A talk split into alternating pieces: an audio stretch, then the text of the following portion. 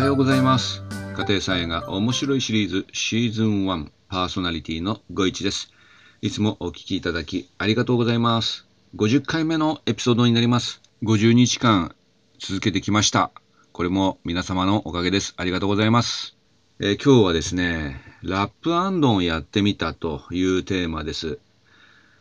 ツイッターのですね、フォロワーさんで、なるはるかぜさんという方がいらっしゃってですね、いろいろ情報交換をさせていただいております。先日ですね、ラップでアンドンを作りましたというツイートがあってですね、写真も載せていただいてですね、これやってみ、ようかなと思いまして、早速ですね、昨日菜園行きましてやってみました。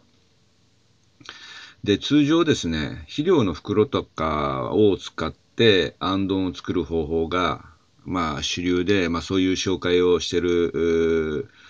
えー、サイトだとかですね、僕もこの方法をやっていたりするんですけども、えー、今回ですね、初めて見たのは、このサランラップとかクレラップとかラップがあるじゃないですか。あのラップで、えー、その支柱の周りをですね、ぐるぐると回して、えー、アンドンを作るというものです。なるほど。と思ってですね、これなら自分の思った通りにサイズを決めることができるんじゃないかなと思いましてですね、手持ちのラップというのは家でも使ってるので、え、スーパー行ってですね、ラップをね、買い求めてきて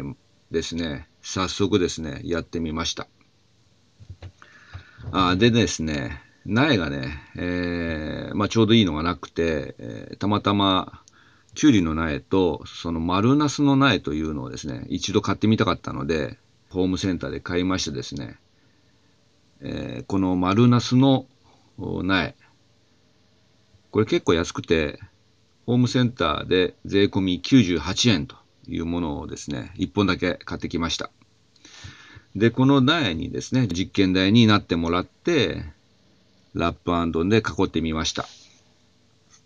でですね、やってみて、あの、思ったことなんですけど、いい点はですね、まずね、透明なので、苗の光合成にはですね、何にも問題がないなと思いました。で、あとですね、強度もね、あの意外とラップって弱そうなんですけど、あなんていうの、叩いたりしても全くビクともしなくてですね、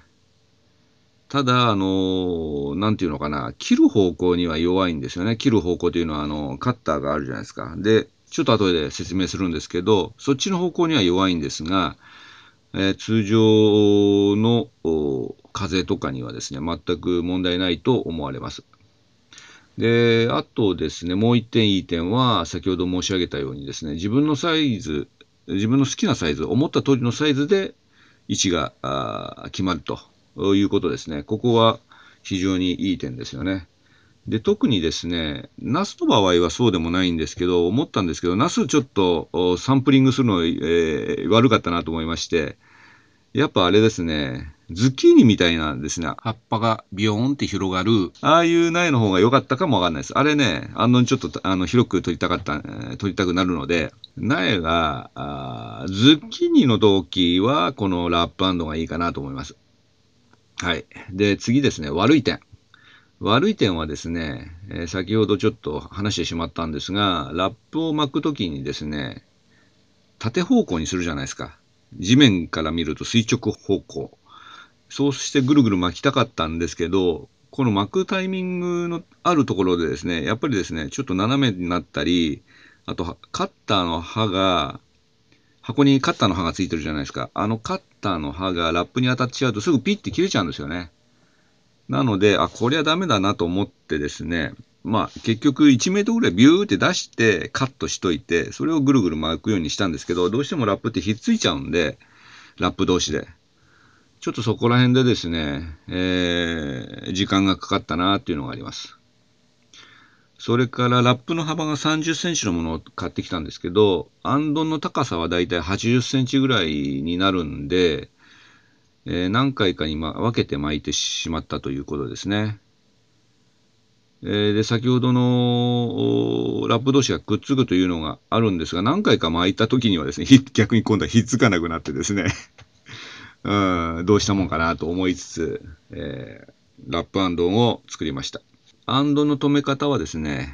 洗濯バサミで留めておきました。なるはる風さんはガムテープなんかも使ってたのかな？あのまあ、洗濯バサミたくさんあるんで、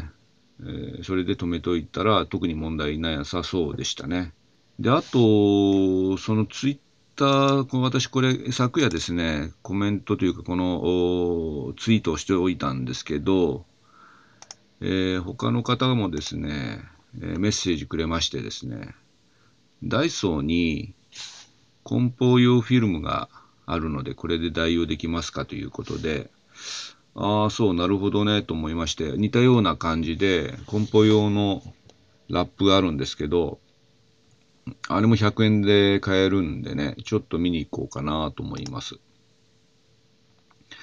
あれはカッターついてないんで、確かあの、そのサランラップの中身だけがなんかあるような、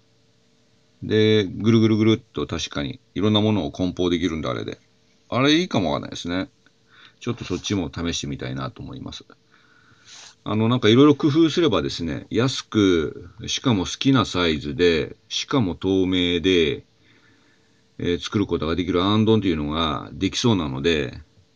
何回かちょっと試してですね、またレポートしたいなと思います。で、今日この様子はですね、ちょっと動画に撮っといたんで、また後日、えー、まあ、他のいろんな動画と合わせてですね、まとめて、えー、YouTube の方にアップしたいななんて今考えてますが、本当だったら今日中に 動画編集やりたかったんですけども、えー、ちょっと寝てしまいました。昨日か。昨日は、あもう疲れて寝てしまいました。はい、あなたはどんなえー、アンドン仕立てをしていますでしょうか？で、もう最近ですね、ウリハムシ来だしてるんで、えー、最初のそのちっちゃい苗の時はですね、やはりあの、キュウリ系、ウリ科系ですね、えー、キュウリとズッキーニ、この特に2つはですね、アンドン付けというね、あの、苗をね、成長させていった方がね、いいかなと思いますんで、アンドンは非常に重要かなと思います。あ、あとですね、あの肥料の袋使うと、やはり高校生がね、できないんで、ちょっとひょろひょろな絵になっちゃうんで、僕はね、今日ね、あの、き昨日か、昨日、昨日ですね、えっ、と、ズッキーニの苗のアンドンは全部外しちゃいました。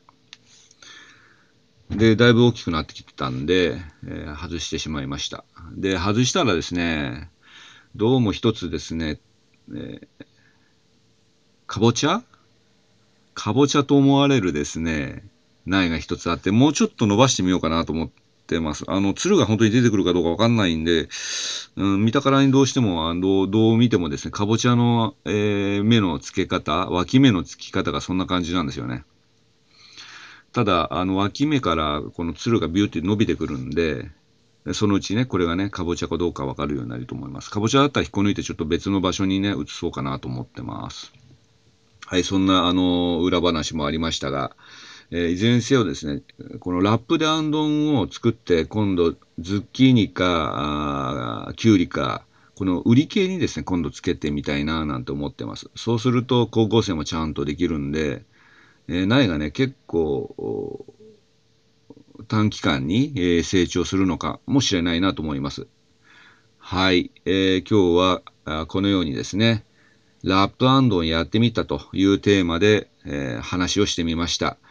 今日もお聴きいただきありがとうございました。コメントをいただけましたら嬉しいです。このエピソードは毎朝5時に配信しています。あなたにとって素敵な一日となりますように、また次回お会いいたしましょう。ご一がお届けしました。それでは、さようなら。バイバイ。